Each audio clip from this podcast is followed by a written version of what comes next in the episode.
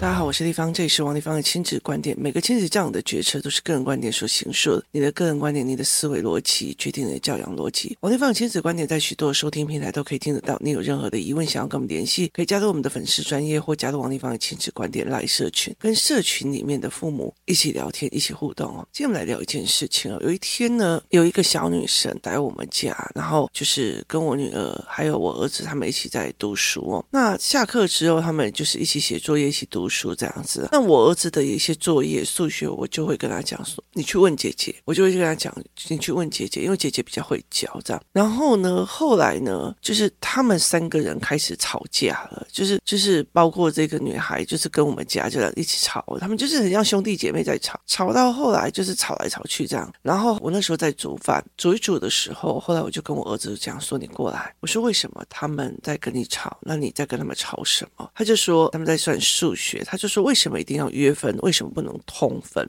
我就说他们怎么说，他就说因为他们觉得约分比较简单。可是对我来讲，这是两种想法跟思维。我为什么一定要用约分？我不能用通分？为什么一定要照他们的模式？那我就说哦，那你有跟他们讲你的思维模式吗？他说我有讲了，然后姐姐还是很凶这样子哦。那后来姐姐其实去洗手间回来的时候，已经要用餐，坐在我的旁边，我就跟她讲说：“姐姐，你刚刚在气什么？这样子？那你讲给我听。”然后我就说：“我先提醒你一件事情哦，我说我先提醒你一件事情，就是你最近的功课在于妈妈要告诉你，你不可以越讲越气，就是一件事情越讲越气，越讲越气，越越讲越气，越讲越气，越讲越生气这样子哦。我就说你要试着就事论事，而不要情绪一。”一直被你自己所说的话拉起来。那这个姐姐她就是跟弟弟讲说：“你把刚刚的表情拿给妈妈看。”这个时候我就知道了，当儿子在在意的是你为什么要叫我一定要约分，女儿在意的一件事情是在于是我在教你你那个什么死人表情哦。所以我就跟弟弟在讲，是你的表情出状况哦，并不是在讲约分跟扣分的事情。然后我就跟他讲说，是你这样子，我以后也要用这种表情对待你跟我讲的任何一件事。然后弟弟就大概知道说他自己的表情会忍得很没受，所以他就去跟姐姐说对不起了，他就跑去跟姐姐说对不起。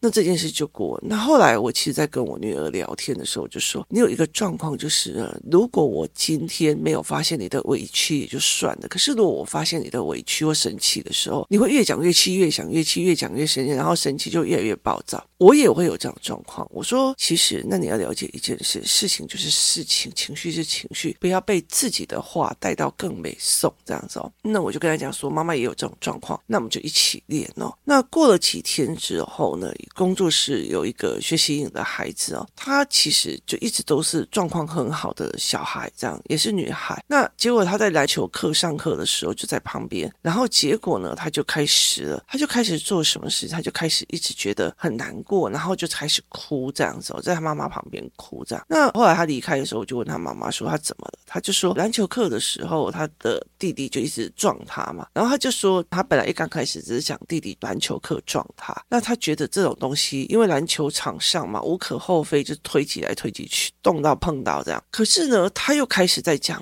今天我遇到了什么事情很不顺，然后然后又遇到什么事情很倒霉，然后又遇到什么什么什么，就是你了解的意思吗？他所有的一件事情。情哦，就要一直累加累加，然后累加到自己情绪崩溃了。那对我来讲，我觉得你讲一讲，然后让情绪消受完，让情绪发泄出来，这件事情是很 OK 的哦。可是他就是一直在讲哦，然后讲了很多了，然后越讲越难过。后来哭一哭以后，他又出去玩了，这样子。那过了很久之后，我们去另外一个地方玩的时候哦，那他已经情绪恢复了。然后我就把他叫过来，因为他那时候有点累，在看别人。然后我就跟他叫过来说：“哎，丽芳，问你一件事情哦。”我就把我女儿这件事情说：“姐姐最近在练哦，就是遇到生气的事情，不要越讲越气，越讲越气，越来越讲越气哦。”然后我就说：“你知道女人的思维是？”什么？女人有很多这样子的思考的模式，是思考的模式就是说，例如说我老公外遇了，好，我老公外遇了，然后呢，他就会开始，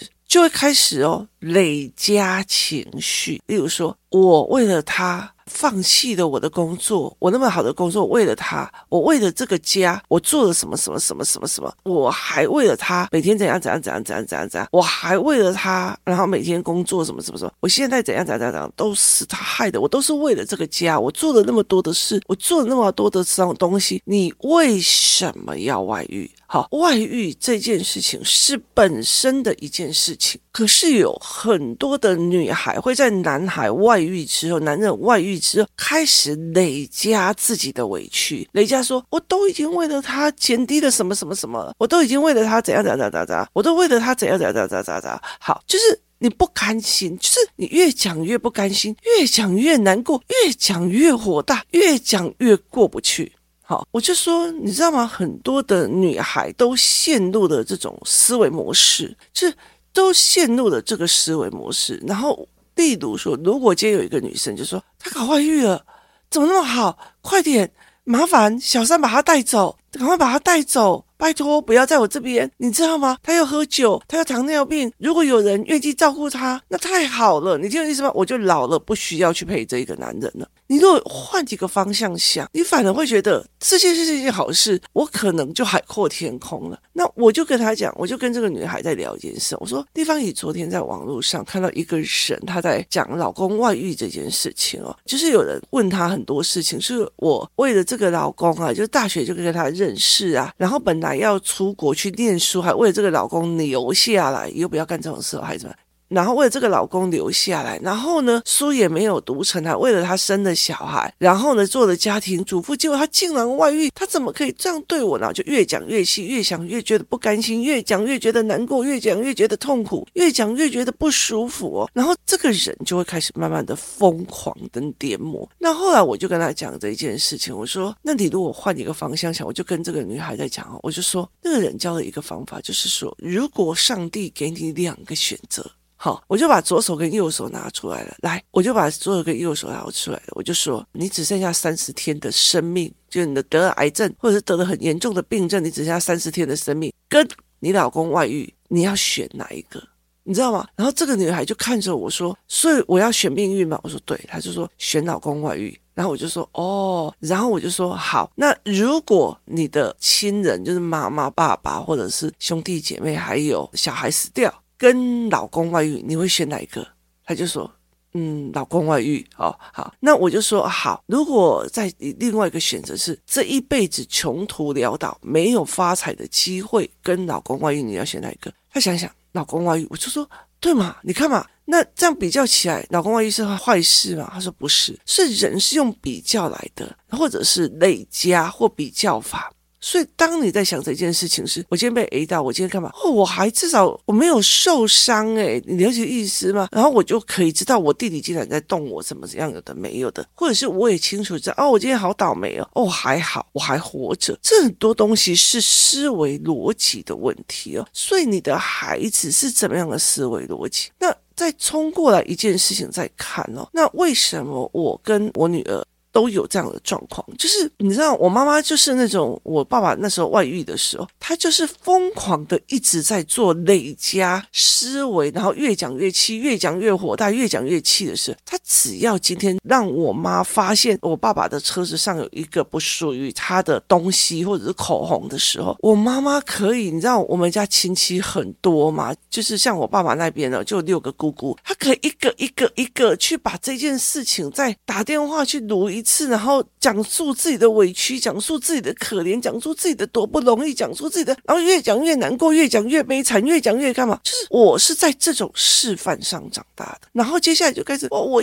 我我我一丢点红嘎，no no no no，好好。这是我爸爸外遇哦。好，接下来就是当我青春期的时候，我妈很多事情都不管。可是如果我一不如他的意的时候，我为得利，我们搞我为得利。然后接下来他就开始，要不是为了你们这几个小孩，我早就离婚了啦。我为什么要忍受这些所有的？我说一句比较难听，你没有离婚是因为你没有勇气，你没有破圈。说一句比较难听的是，你弱者思维，不要把他的那些东西赖账到我身上。可是他就是会越讲越气，越讲越难过，越讲越没送。他是一种这样的思维，我常常在讲说，那是一种漩涡式的思维哦。所以我后来就在跟他讲说，其实你的思考决定了你的人生，而你的人生决定了你的小孩人生。当我妈遇到这件事情的时候，她采取的就是一直抱怨，一直觉得自己可怜，然后一直讲，一直讲，然后一直把她陷入那个漩涡里面。她有真正的想要去处理她的婚姻关系吗？没有，就没有。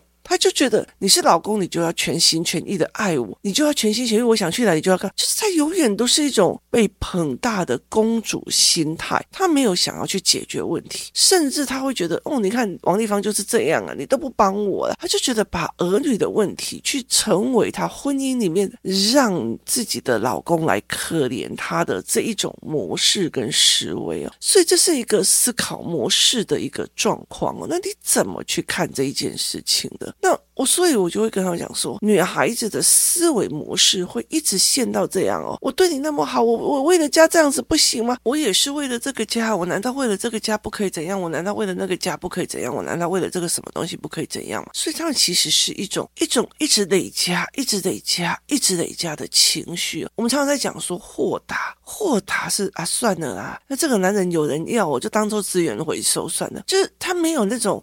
豁达，他要过他的日子，他去；我要过我的日子，我去的那种豁达能力，就是你如果跟我在一起不舒服，你想要外遇，那我们就各自舒服，就是。你 happy，我 happy，你知道吗？大家都 happy，就是这样子的一个概念。我希望你过得很好，过你自己的如意的关系。我也并不觉得你搞外遇，你管不住你的小弟，本人就要付出所有的代价，然后要毁低自己，我自己的所有的价值跟逻辑。所以这是一个非常值得思维的一件事情哦。那我后来就在跟这个女孩子，还有包括我女儿一个影片，然后让她去看女孩子嘴巴跟思维的不同，她会产产生什么样不一样的思维逻辑跟命运的走向？那他们两个就在看这件事情，就是意思就是说，我有意识的去发现，我已经陷入了那个越讲越气，越讲越难过，越讲越没送，或者是我已经开始在那边，我平常对你怎，我已经在勒索了，我已经在情绪勒索了哦，所以这样子的思维，或者是我也去遇到了一件事情，就是我已经在情绪勒索，我已经在说什么？另外一个概念就是。我很清楚，我要跳出了这一个循环。就如果我今天遇到了什么事，我一直抱怨着抱怨着抱怨，你要很有意识说不行，我现在都在抱怨，我现在都在痛苦，我现在都在干嘛？我要跳出，我没有在解决事情，我一定要跳脱这一个所谓的受害者人设跟受害者的人设形成。意思说，你看嘛，我为他做了这么多事，我为他做了怎样，我还对他做怎样的，我才对他做，我还做了怎样，有的没有，他怎么可以这样对我？就是我很可怜，因为什么，然后什么，然后什么？你看，所以证明我很可怜。就你已经进入了所谓的受害者人设的过程，就是你在。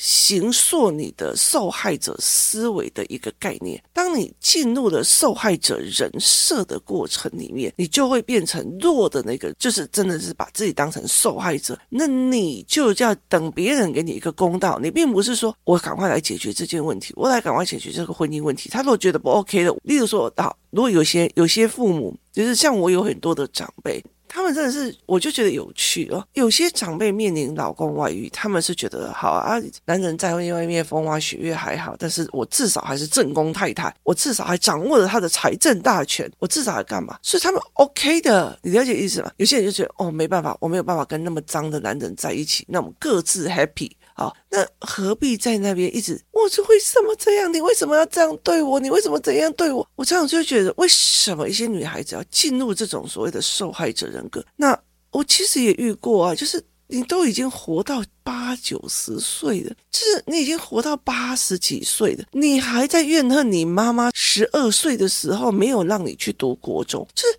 我都成绩那么好，我国语都考了几百分，我就是那已经是五六十年前的问题了。那你现在的命运的问题点，并不在五六十年前的那件事情，而是当你有能力的时候，你根本就没有想要帮自己一把，就是你也没有到最后说，那我去读所谓的夜校吧，国中、高中、大学就一起读啊，你没有嘛？你只想抱怨，你想要把你自己人生所有的事情赖在一个人身上，那个人就是其他人，所以你是一个。老赖啊，中中国在讲说赖账就叫老赖，你是一个那种赖账思维哦。所以我后来就会觉得说，在女孩子身上调这件事情太重要。我明明就为了这个家好，我就觉得这个家，我们家一家人就应该要怎样，我们家一家人就应该怎样。你为什么没有看到我的用心？你没有看到我的苦心？我还为了你怎么样？就是为了这件事情，好去勉强自己，就是用到一个道德的价值的制高点。我可是为了这个家呢，然后去要求逼迫其他人。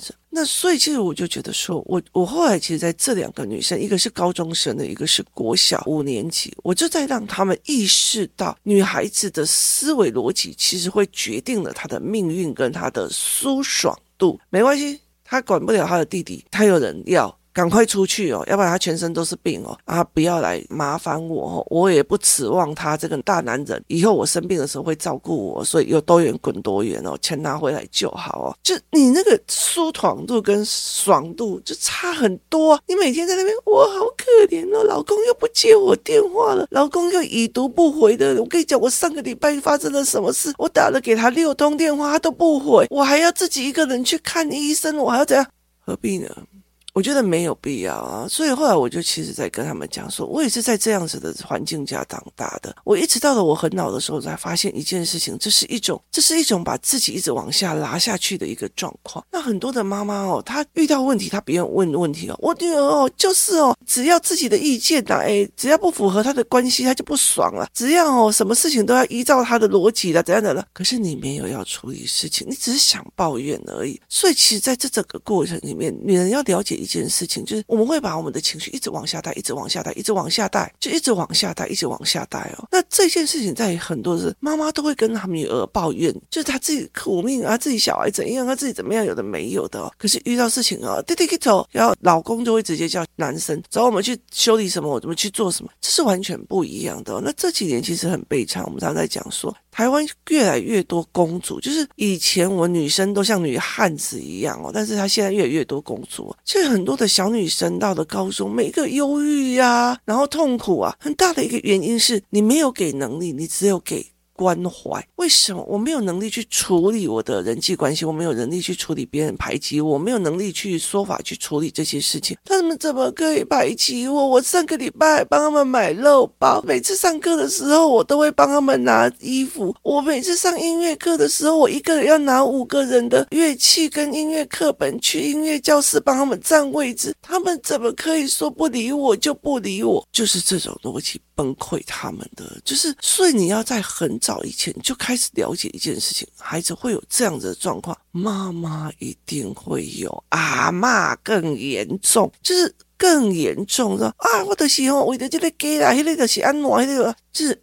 我觉得很多的时候，其实说穿了，我真的很想跟这些人讲，我以前也是这样子的思维，但是我后来没有，为什么？因为很忙，你知道吗？创业者为了要经营下去，很忙，没空抱怨，没空干嘛？我只要看见你呈现抱怨人格，有多远滚多远，我有多远闪多远，我不要被你的负能量杀下去。为什么？因为我有公司要顾，我有家庭要顾，我有父母要顾，我有很多事情要处理，我不会被洗干干的怎么样好？没有那种东西，我。你自己的东西你自己去用，你要自己把自己弄到可怜人设，那是你的事。我不是王子，请你不要等我拯救。我也不是观世音菩萨，你最好是去跟观世音菩萨讲。这是一个思维逻辑的概念哦。其实这件事情会让自己的孩子呈现的一种情绪焦虑跟情绪崩溃。为什么？因为他会越陷越深，所以很多的那种情绪障碍啊或干嘛，就是越想越多，越想越哀伤，越想越崩溃，越想越干嘛？那种有时间想不做事，然后在那边懒哦，就是。很偷懒的，我我就觉得那我太多事情要处理，我太多东西要弄，我没有空被你拉下去了。所以其实当你去有意识到这个人的思维模式的时候，你就不要去被拉下去。当我有意识到哦，我现在处于这种状况的时候，我就会自己去调整。所以我当我看到这两个女孩用同样的方式，一个是越讲越气，一个越讲越，我真的好可怜哦，我真的我自己好悲哀。今天早上小鸟走出去。我走出去，以前我都会听到鸟鸣、小鸟唱歌，现在都不会。唉，了解吗？所以我就觉得这是一个很有趣的事情。我也非常非常讨厌就是台湾的教科书。我心情高兴的时候，春天来了，春天来了，花儿对我微笑，树儿对我低语，风吹吹吹过来，告诉我春天来了哟。春天，它也是这种所谓的情绪加成的效果。然后哀伤，我失恋的。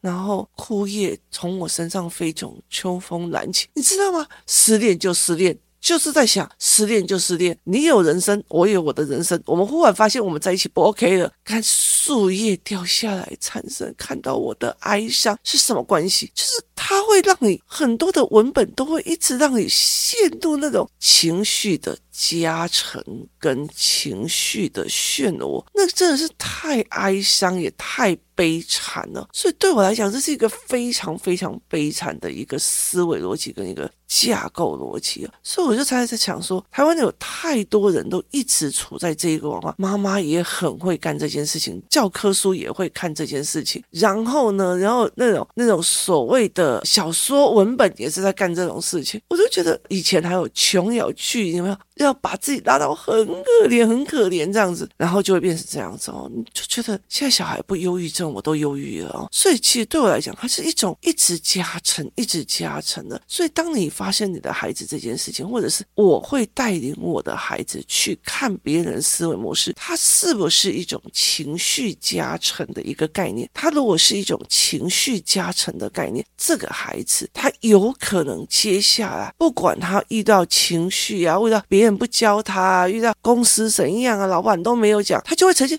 啊，老板又没有讲，啊，老板又没有讲，啊，我都不知道。该怎么做？啊，我都不知道，够了，好不好？老板不要讲，你没有处事能力，你没有做事能力。你告诉我，马斯克九个公司每一个都是一个个指挥，等到老板讲，他们才会做，那不是完蛋了吗？就是你没能力就没能力嘛。我就觉得这是一个非常有趣的一个思维逻辑哦。所以等于是整个台湾的社会，包括我的就很抠你啊，你赶快让我赶快走，你赶快让，就是他的情绪是一直加成，一直加成，一直加成下去的。后来我就在跟这两个小孩在聊，我就一。个是高中的，一个是国小，我就说你们要有意识的去看这件事情啊，去看人家的语言。所以媒体试读里面有包括去看语言，看别人的思维。所以我像我在跟我的儿子他们在看这些影片的时候，我就一个一个去让他们看他们的盲点在哪里，思维点在哪里，用意点点在哪里，他就有更多的时候在看这一块的思考模式。他以后就会知道这种狼跟线哦，或者是当他有意识知道我已经在变成情绪堆积，就是。你已经一把土一把土一把土在把自己活埋的时候，你要赶快跳出来说：“哦，这件事情不能这样子处理的，这样我会死哦。”这是有意识的去处理哦，这才是一个非常非常重大的观念哦。我觉得台湾的